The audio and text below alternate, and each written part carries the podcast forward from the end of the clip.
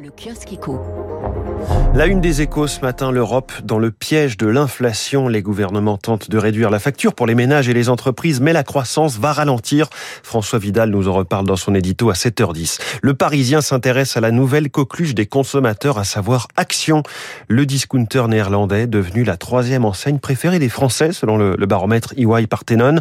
Étude réalisée juste avant la guerre en Ukraine et qui sacre Leroy Merlin et Decathlon aux deux premières places. Je reviens sur ce classement dans les spécialistes à 7h40. Pour savoir euh, concrètement comment la guerre en Ukraine et les sanctions pèsent déjà sur le quotidien des Russes, je vous recommande ce très bon reportage du Figaro ce matin, rationnement, rupture de stock, l'insuline qui manque, les retraits d'argent qui sont interdits en devise alors que le rouble s'effondre. À lire dans l'opinion, Washington accentue ses pressions sur Pékin.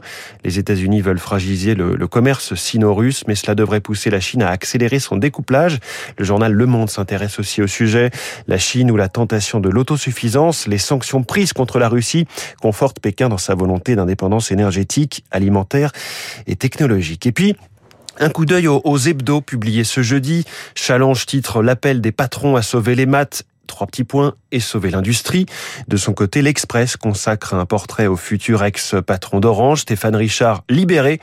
Il se verrait bien rebondir dans la banque d'affaires, nous dit l'Express. On referme ce kiosque éco, il est 6h28.